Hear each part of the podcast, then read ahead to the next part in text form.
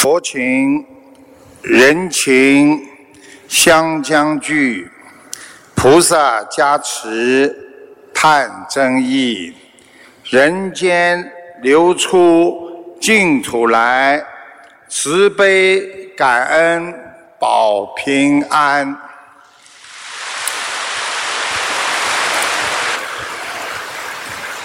感恩大慈大悲观世音菩萨，感恩龙天护法各位法师，感恩来自全世界的佛友们，也感恩今天我们香港的圣约翰救护队医务人员，感恩所有为这次法会做出功德的义工们，大家晚上好。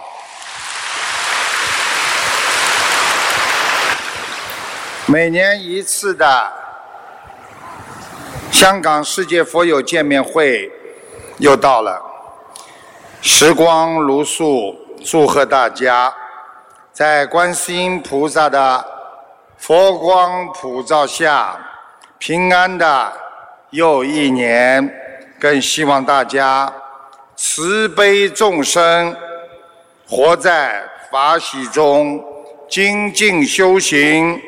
一世修成，永断轮回。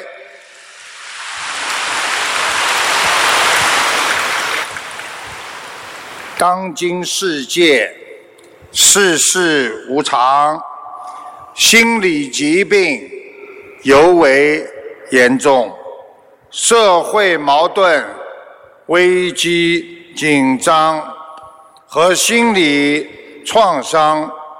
都会导致我们严重的忧郁症和精神类的疾病。一个长期在家受到压制的母亲，在看到丈夫喝酒暴打女儿的时候，终于存在心底。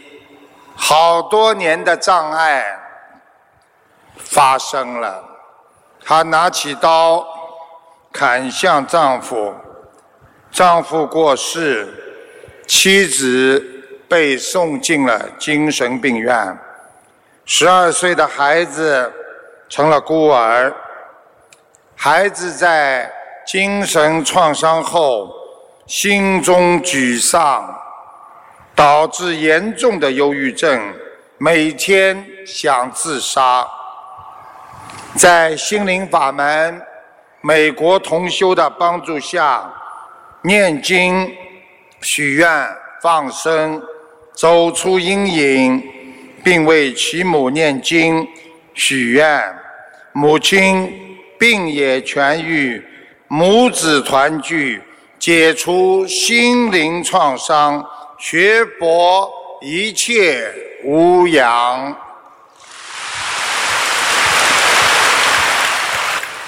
曾经有人问台长：“什么叫功德？”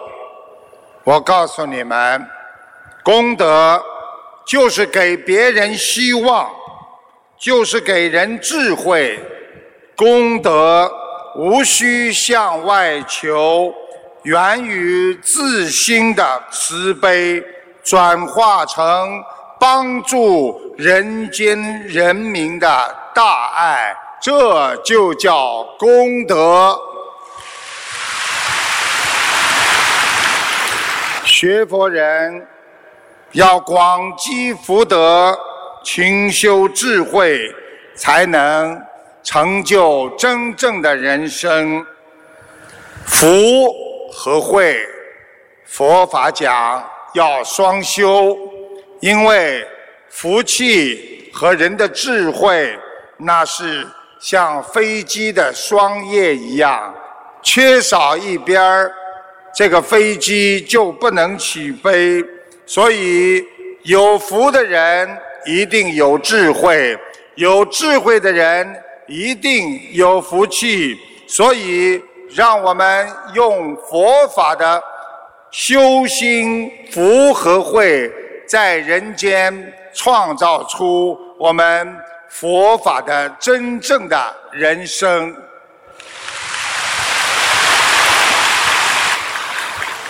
记住了，一个能够功德圆满的人，他是一个福慧双修的人。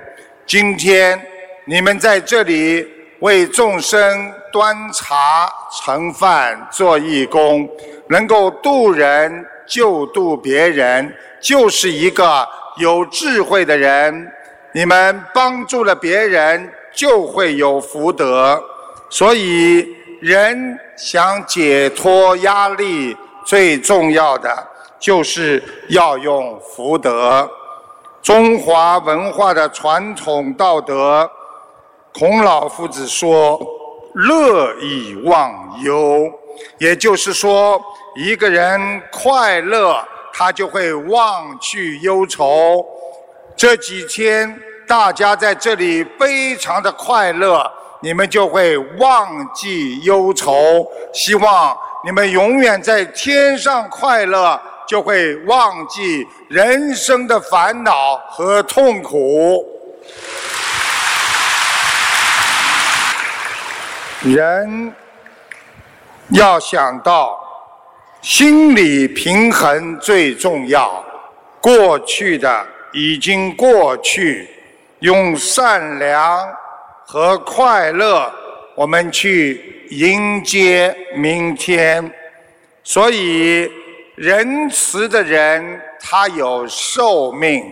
大家想一想，看一看，凡是活到九十几岁、一百岁的老人，他们都是能够活在别人的身上，因为他们仁慈。因为他们慈悲，因为他们不跟别人斤斤计较，因为他们没有嫉妒心，所以他们才活得长。所以在中华文化上面讲，慈悲的人健康，选择修行的人，那就能解脱，就会有希望。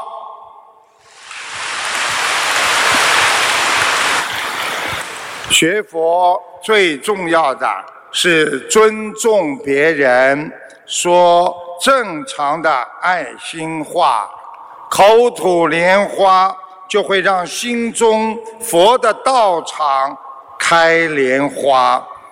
记住了，在人间要口说佛言。今天我一开口说的就是佛菩萨的话。行动为佛动，今天我们所有的动作要像佛一样，我们意为佛念，也就是说，我们的意念只能想菩萨对人间的爱。希望我们做人不要常看别人的过失，因为这是你烦恼的根源。时间一长，你就会慢慢的伤害自己。抓住别人缺点不放的人，将错误把别人的错误储存在自己的心中，这就会想起就会烦恼。二十一世纪，烦恼称为。精神垃圾，每天我们要把自己的精神垃圾倒空，整天想着感恩，整天为别人想，你就会把喜。记住，台长告诉你们：曾经的我不是现在的我，今天的我是新的开始。对学佛的人生，我们要经受起考验。我们做人就是学佛，人成即佛成。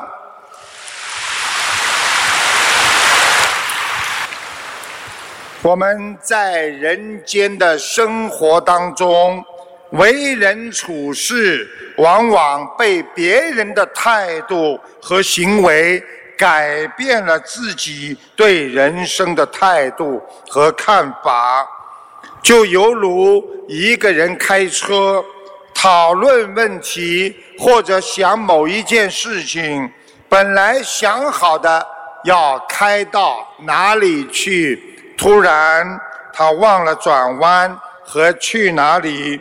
找不到目的地一样，其实我们做人并不是活在幻想之中，而是要懂得放开自己心中的惆怅。我们做人不能放不下，因为放不下的那就叫负担，在幻觉中。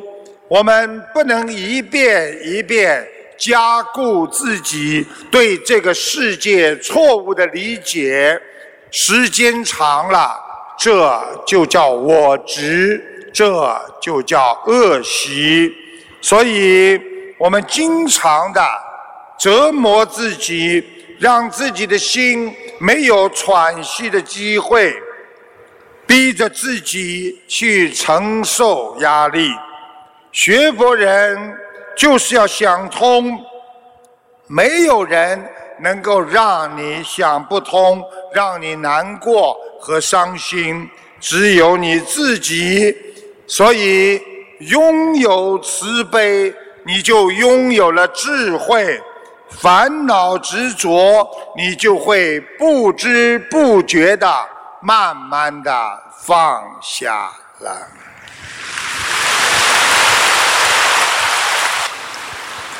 我们人很可怜，每天在追求着外在的物质，以为得到了这些，我们就会快乐。殊不知，在这些表面的得到快乐的背后，还会有永不满足的追逐和带来的长久不快乐的欲望。我们在澳大利亚有很多留学生，刚刚到澳洲的时候说：“我只要有一个地方住，有一个地方吃饭就可以了。”慢慢的住了要花园洋房，慢慢的开的要好的汽车，所以在人间得到了又害怕失去，失去了又希望。能够得到，反不如此，我们能快乐吗？我们总是对别人有成见，放不下别人对我们的伤害，经常有烦恼。碰到别人伤害我们，我们又不厌其烦的拿别人对自己的伤害。无数次的再来伤害自己，而且没有一时一刻的不伤害自己，这就是经常有人说我难过呀，别人说你放下吧，不要哭了，不行啊，我饶不过自己呀，我放不下呀，我们。只是用麻木来掩饰深藏于自己内心深处的伤痛。和记忆，但是我们没有一天真正的放下过。台长告诉大家一件刚刚发生的真的事情：有一天，在武汉某公交车站上。上下课完毕，这个汽车刚刚关闭车门，准备发车的时候，一个男子在马路对面奔向了公共车走过来，但是司机还是把车开走了。谁知这个男子气得不得了，他居然乘坐出租汽车。追了这辆公共汽车三站路，在司机要求停车的时候，突然一辆银色的面包车停在了他的车前。一名三十多岁、身高一米七左右的男子从面包车上唰的就走了下来，手持一块红色瓦片，将公共交通汽车的侧面一块玻璃砸得粉碎。司机不知道什么情况，刚刚下来。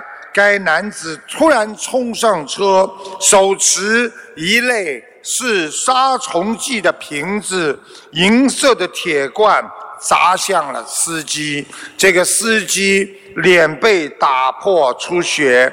男子见状，转身坐了面包车，扬长而去，而且一边走还冲着汽车司机骂。我叫你停车，你不停；我在后面拼命的喊，你都不停。我在后面追你，你没有看见吗？今天给你一点颜色看看。人在世界上为名为利，名为虚妄，所以我们所有的名都是空的，所有的利。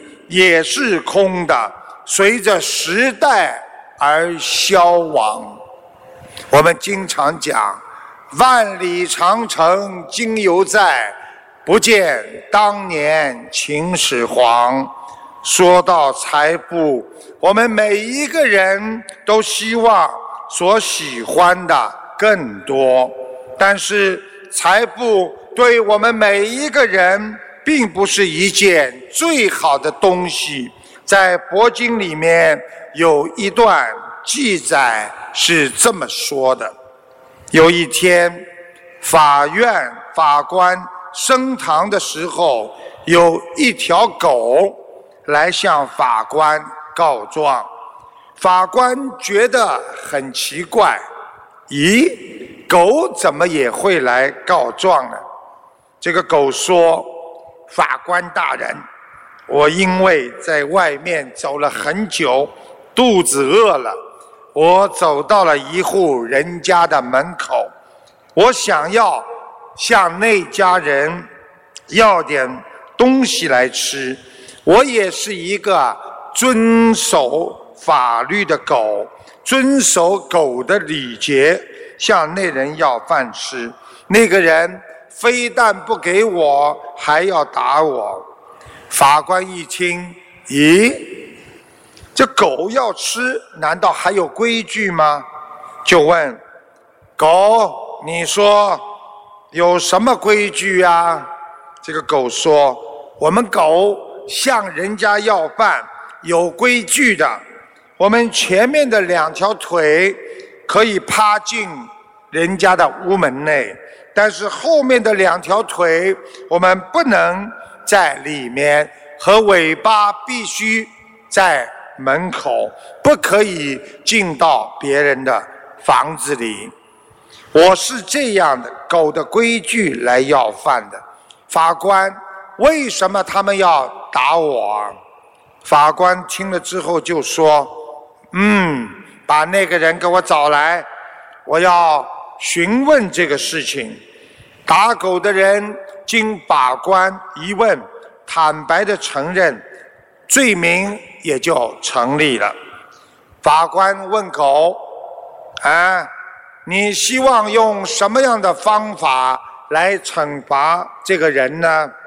狗回答说：“请法官大人罚他做个大富翁。”法官听了，哈哈大笑：“你叫我处罚他做个大富翁，不是给他讨便宜了吗？”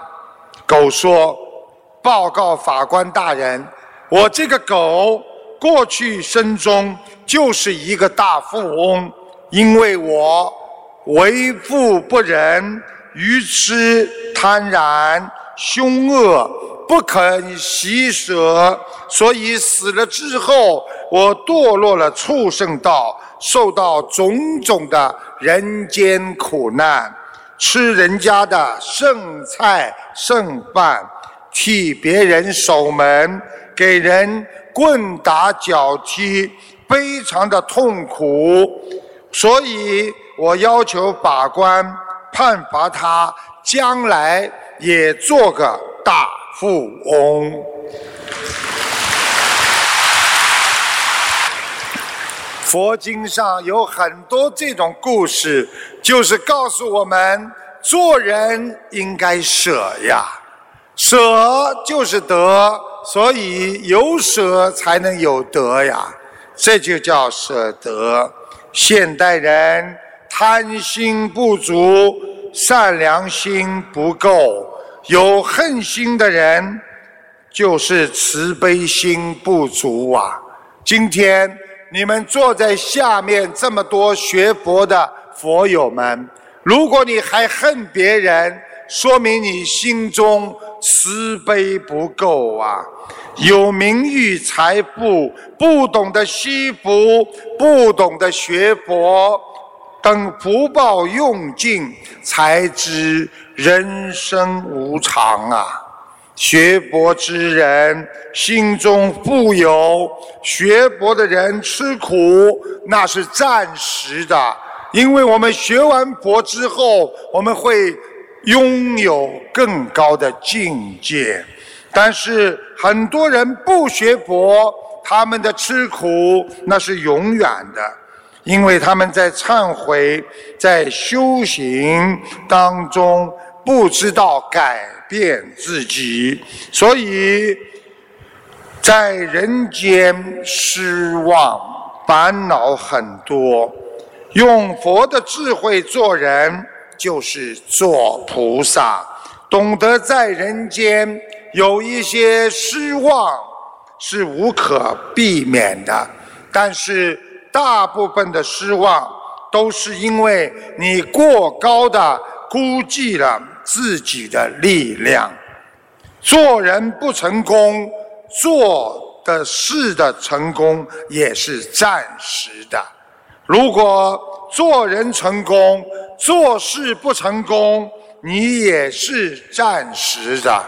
心中不慈悲、不善良，有了福分也会失去。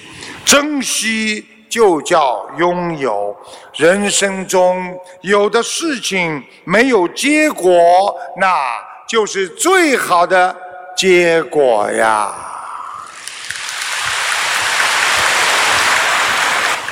我们人在得意的时候，朋友认识了你；你在落难的时候，你重新认识了你的朋友。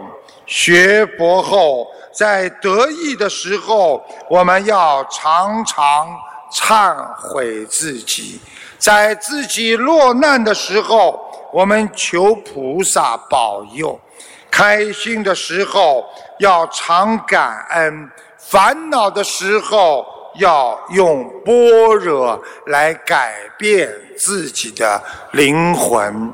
所以，我们。追求幸福也罢，难题在于我们往往追求的所谓的幸福是要比别人更加幸福，所以人不能追求比别人幸福，要学会自己能够幸福，那就叫知足。只有知足的人，那。才会快乐，这就叫知足常乐。台长告诉你们，知足常乐并不是人间的，而是佛法中讲的。所以佛法的智慧那是无穷的。学佛之人，犹如在。大海的恒河沙数当中找到了一艘船。我们今天在人间的苦难当中听闻佛法，能够许愿念经放生，我们就会拥有佛的智慧。珍惜人生吧，珍惜今天吧。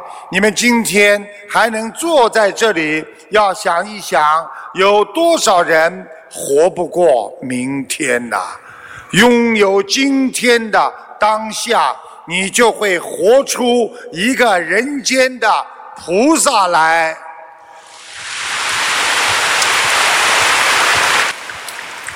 听众打进电话，请台长帮女儿看婚姻。台长说他婚姻不好，已经吵得一塌糊涂，要离婚了。还指出女儿有流产的孩子。说他的女儿脾气很倔，不听话。当年父母不同意，她非要嫁。现在夫妻两人一讲话就吵架，请大家听一下录音，谢谢。卢台长，我问一下，我女儿呢是八五年二月十号属牛的，能不能看她她图腾？想看什么讲吧。婚姻不好。对。我告诉你很麻烦，吵得来一塌糊涂啊，要离婚呐。对对对。清清楚楚的，而且你这个女儿身上有灵性，掉过孩子。对对对对。嗯。对。你的女儿脾气嘛倔得不得了。嗯。对对对对对。啊，又不听话的啊。是是。当年嘛要嫁嘛也是她死要嫁，你们你们都不同意，她也要嫁。对对对，卢太太讲的太对了。啊，我都看得到的。嗯对对对。啊，现在嘛嘛又吵的嘞，姐姐咒每天一百零八遍。嗯，姐姐做每天一百零八遍。对。然后嗯。像他们两个讲话都不要讲，现在两个人。是的，讲讲不好了两个人。啊，讲不好了，一讲就吵架，一讲就吵架。对对对，对对对。谢谢。冤结冤结很深的，还没讲完。哦，好的好的好的。好吧。谢谢谢谢卢台长，谢谢啊。谢谢。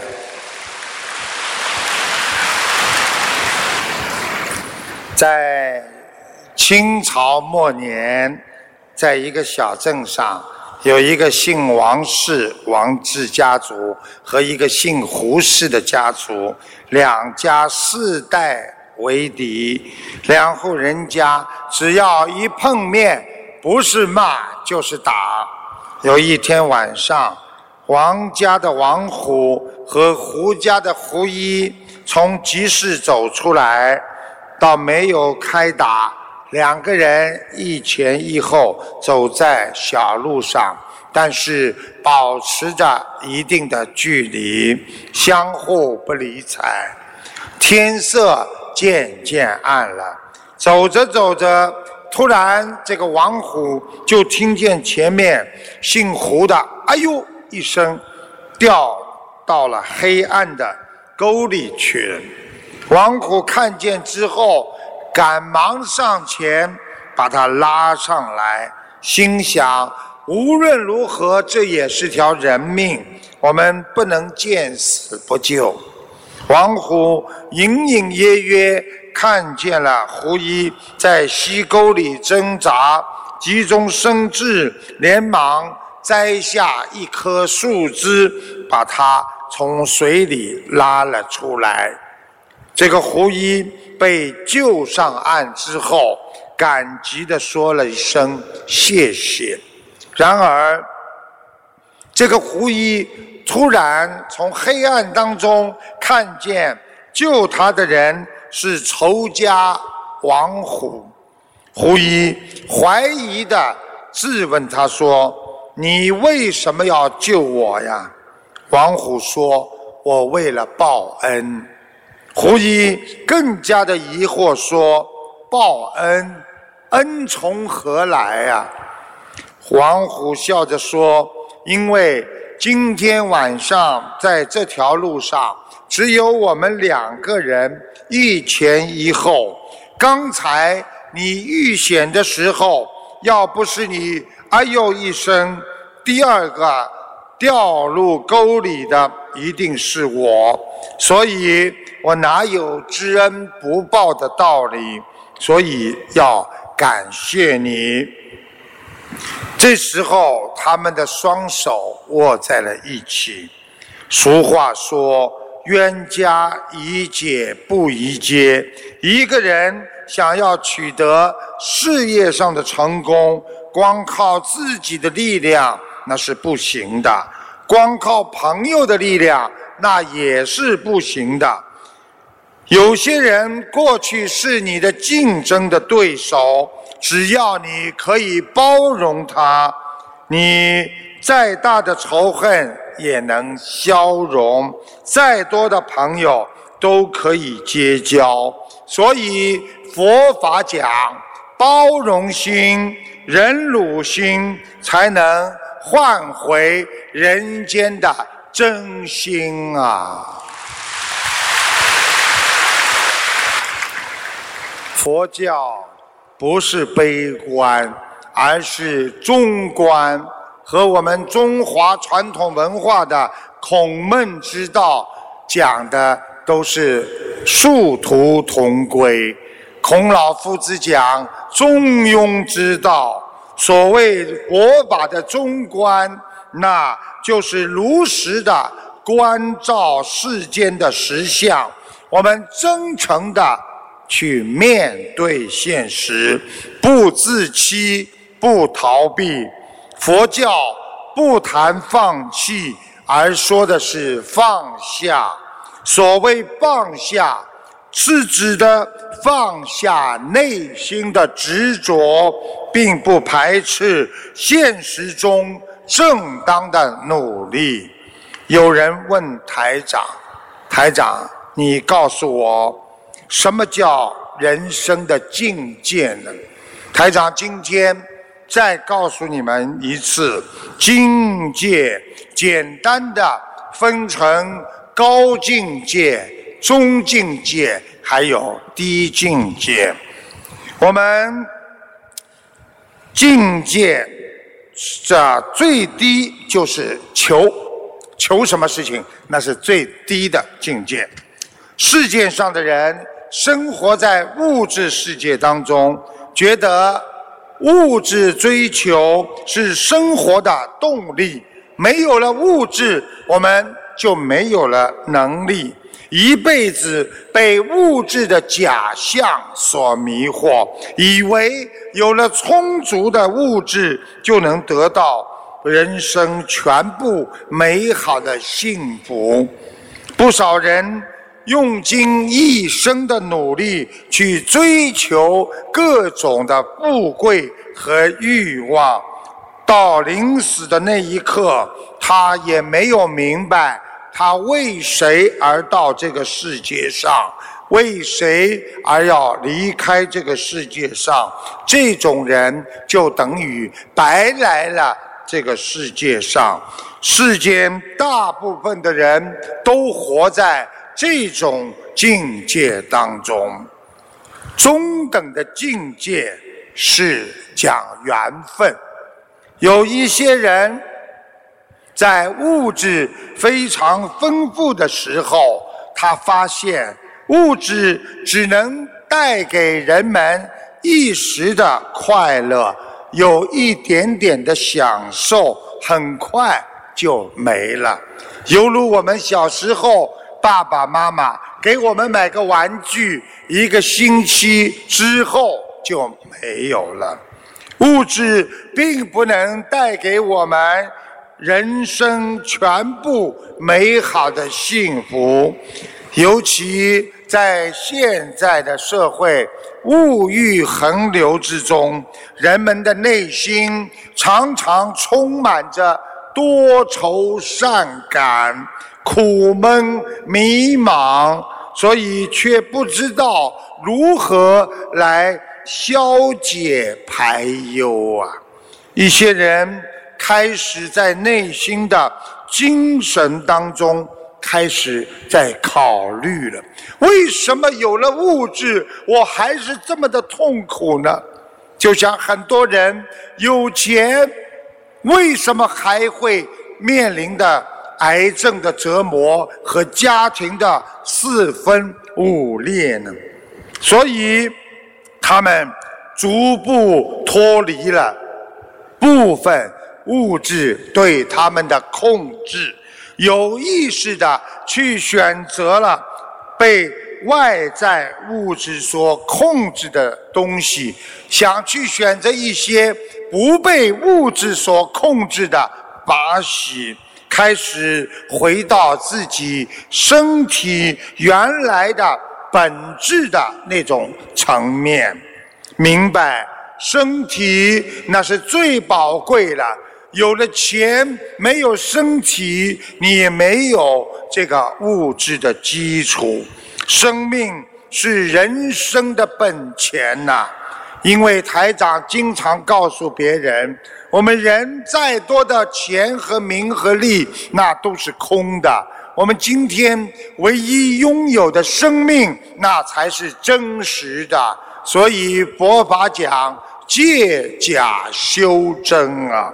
台长要跟你们讲，我们要珍爱自己，更要珍惜自己身边的亲人和朋友，要花些精力去恢复自己的本性和良心和你的身体。这些人，他们已经懂得了回归生命。进入生命的本源体，世间很少数的人已经活在了这个忠诚的境界当中。下面给大家讲一讲什么叫高境界。高境界就是在人们的内心的精神和修行当中，我们已经上升到。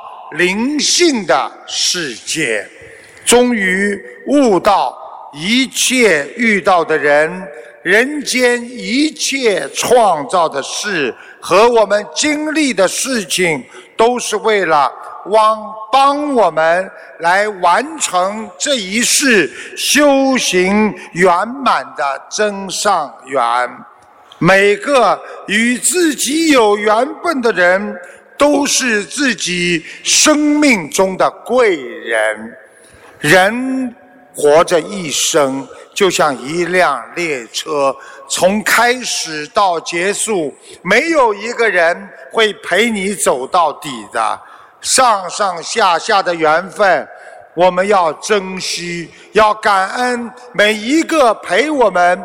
曾经走过这人生一段路的人，学会感恩。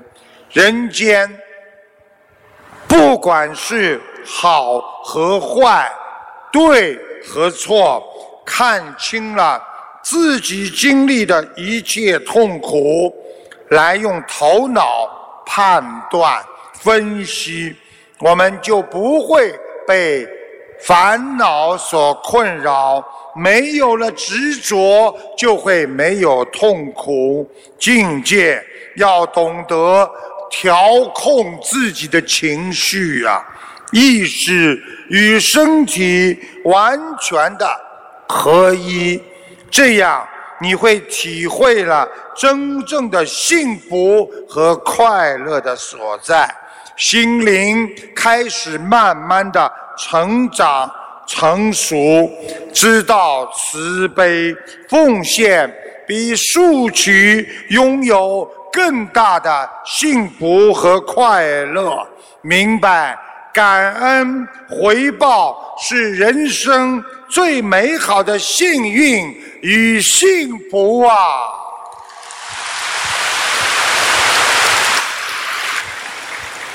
明白慈悲奉献呐。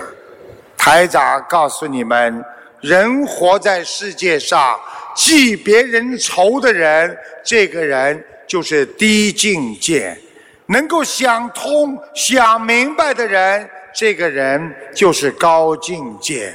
我曾经讲过一个笑话：一对夫妻吵架，谁都不肯先跟谁讲话，结果。这个男的学佛之后想了一个办法，太太就是不理他。有一天，他自己在太太的橱柜里边在翻东西，他的太太非常愤怒地说：“你翻什么东西呀？找什么东西？”他说：“我在找你的声音，我现在终于找到你的声音了。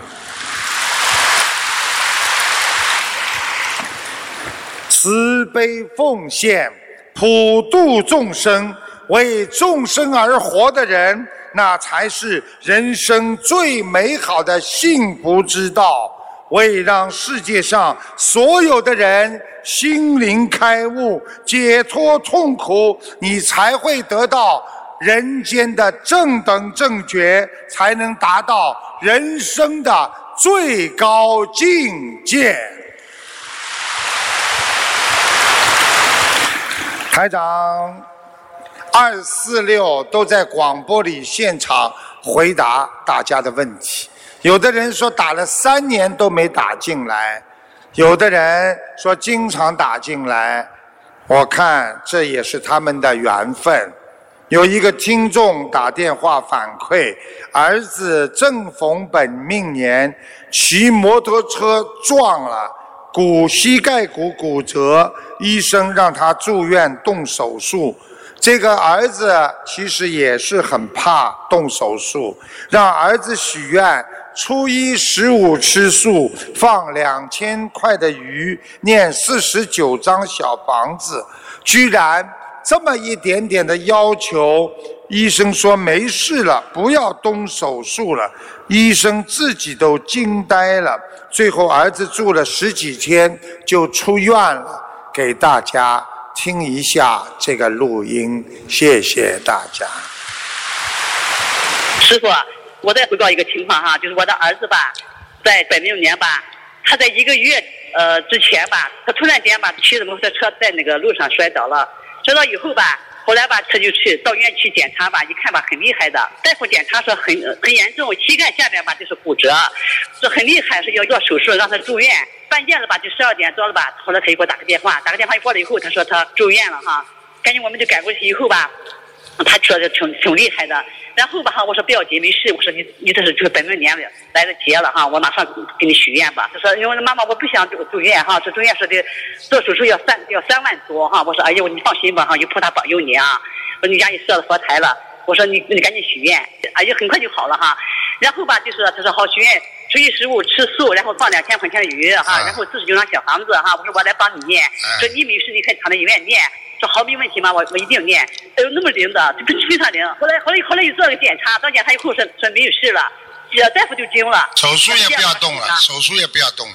没有动呢，没有动就出院了，哪有这样的事情呢？住了能有十来天就出院了，真的惊了哈，特别的发奇啊！感谢师傅。谢谢大家，这个人一定经念的很好，你看他讲话像念经一样的快。有一位很想成为富翁的青年，说的是古时候他到处流浪，辛苦的寻找着变为富翁的方法。几年过去了，他不但没有变成富翁，反而成了衣衫褴褛的一个流浪汉。菩萨。被他的虔诚感动了，就跟他说：“要成为富翁很简单，你从此以后要珍惜你遇到的每一件东西、每一个人，并且为你遇见的人去着想，布施给他。这样，我想你很快就会成为富翁了。”青年听后高兴的不得了，就手舞足蹈的走出了庙门。一不小心在石头上绊了一跤，当他爬起来的时候，手上正好捏着一根稻草。他小心翼翼的听着菩萨的话，要珍惜一草一木，拿着稻草就往前走。突然，他听见一个小孩子嚎啕大哭的声音，他就走上去，拿着自己手上的稻草在逗孩子。孩子非常好奇的就停止了哭声。青年人把这根稻草送给了小孩子，孩子笑起来。这个母亲非常感激，就送给了这个青年人三个橘子。他拿着橘子继续上路，看见一个布商，就是卖布的商人，蹲在地上在喘气。他走上前去问道：“先生，你为什么要蹲在这里呀？有什么我可以帮忙的吗？”这个布商说：“哎，我口渴的连一步都走不动了。”年轻人马上把三个橘子全部送给了布商。这个商人吃完了橘子，精神振奋。为了答谢他，送给了他一批上好的绸缎。青年人拿着绸缎继续往前走。他看到一匹马病倒在地上，骑马的人正在那里一筹莫展。他就跟主人说：“如果你同意，我愿意用这匹布来换你这匹马。”主人一看马已经不能动了，非常高兴，就答应了。他跑到小河边。去提了一桶水给马喝，没想到才喝了一会儿，马就好起来。因为马是因为口渴才倒下。青年人骑着马继续的前进，经过了一家大宅院的前面，突然跑出来一个老人家，挡住了他，向他请求：“先生。”你能不能把你这匹马借给我？他马上从马上跳下来说：“好，我马上借给你。”那老人说：“先生，我是这个大屋子的主人，现在我有紧急的事要出远门。等我回来还马的时候，我再重重的谢你。如果我没有回来，这个宅院……”和土地就送给你好了，你暂时先住在这里，等我回来吧。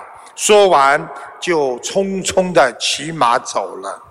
青年人在那座大宅院里住了下来，等老人回来，没想到老人一去不复返，他就成了庄园的主人，过着富裕的生活。这时候。他领悟到，我找了多少年的富翁的方法，原来成富翁就是这么简单，要布施，要慈悲呀。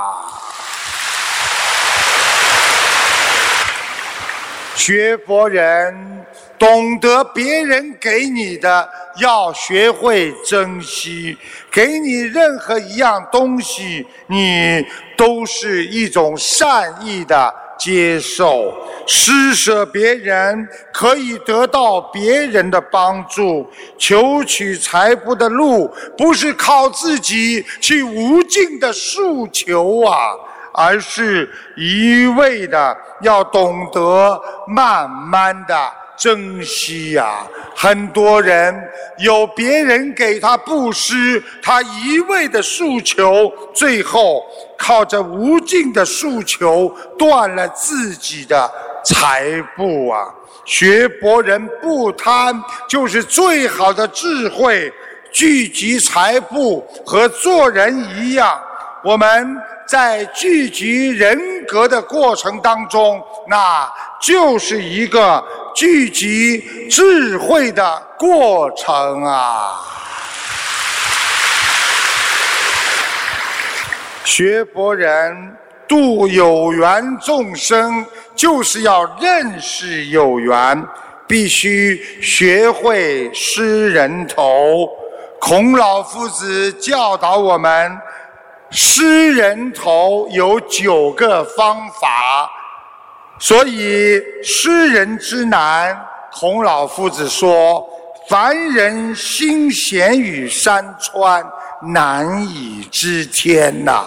也就是说，一个人的心啊，险恶犹如山川。我们要了解一个人，有时候就难以知道天上的事情一样啊。如果你们想听这九个方法，怎么样来识别这是一个好人、坏人，我就讲给你们听。如果你们不愿意听，那我就不讲了。就是说。你们想听是不是啊？我看你们呢，不听也想听，想听的也想听。台长早就做好准备了。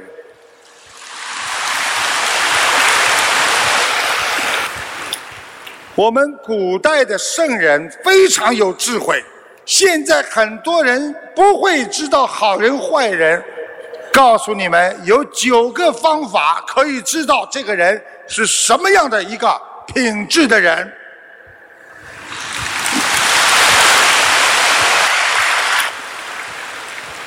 告诉大家，啊，那个第一，先说文言文，然后再跟你们解释。第一，孔老夫子讲。原始之而观其中，什么意思呢？就是交朋友，有时候要故意的疏远他一段时间，考验这个人对你的忠诚不忠诚。鼓掌！你看我们中华传统的老人多有智慧。第二，敬使之。而观其境，就是有意的和这个人多亲近，考察这个人对你恭敬不恭敬。啊！第三，凡使之而观其能，就是说复杂的事情经常发生。有意的去考察这个人有没有能力去做。第四，啊，卒然问焉而观其知，就是说交朋友当中，你有些问题不能明白，你突然的在他思想没有准备的时候。突然就是突然的去问他，考察这个人当场回答问题的智慧啊。第五，给予知其而观其性，就是说碰到很多紧急的事情，你去跟他讲，考察。这个人有没有信用？第六，委之与财而观其人，人就是仁义道德的人。因为我不能把这个文言文都解释，因为解释给你们听时间太长了。啊，等以后我们老了，都大家都住在观音村里边了，台长晚晚上每天给你们开示。啊，我我给弟子上课，全部讲文言文的。啊，委之以财，实际上就是有意的给你一点钱，让你接触一些财物，考察你这个人见钱之后的仁义道德。啊，第七，告之以威。而观其节，就是危险困难的时候，你才能考察出这个朋友有没有道德的水准，叫操行，听得懂吗？啊，第八，醉以醉之以酒而观其则。就是人在喝醉的时候，在喝酒的时候，大家在随便喝醉酒的时候，你可以通过他的仪态。知道他的仪表啊、仪态，做出来的动作，嘴巴是不是乱骂人啦？是不是做了下流的动作啦？你就可以看出这个人的仪态，厉害吗？啊！第九，杂之以处而观其色，什么意思啊？就是。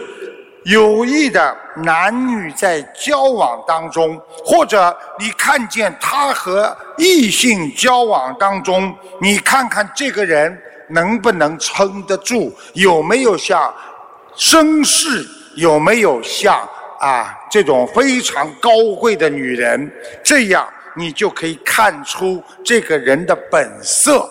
你看看，我们孔老夫子在这么多年前就能够教人学会看人的本领啊！阿弥陀佛啊！台长告诉你们，这台长说的啊，现在要看这个人贪不贪，你把他带到自助餐。一般的人进了自助餐，吃了一碗又一碗，停不下来了。这个人就很贪，所以很多做生意的人把人带到自助餐，看他吃了一盆又一盆，吃了一盆，最后吃到这里了，还要来点甜点、蛋糕、水果，最后跑到门口，哇，全出来了。做人。就是学佛，台长说个笑话。我们人呐，有时候啊，啊，经常的事与愿违。有一个病人，他牙痛去拔牙，医生呢怕他痛，就跟他说：“哎，这位病人，你不要怕啊，我给你拔牙之前，给你喝一杯酒，镇静镇静。”等这个病人把酒喝下去之后，过了一会儿，这个医生问他：“你现在感觉如何呀？”没有想到，这个病人红着眼睛、面露凶光的对医生说：“看谁还敢拔我的牙！”所以，我们认为的一个因。往往会产生与我们初衷相反的一个果，事与愿违的事情，从来就不是从一开始就可以预料得到的。只有随缘，心态平衡，认识这个世界，一切。都是苦空无常佛法的真谛，你才能去战胜它，你才能在人间成为人间的菩萨。谢谢大家。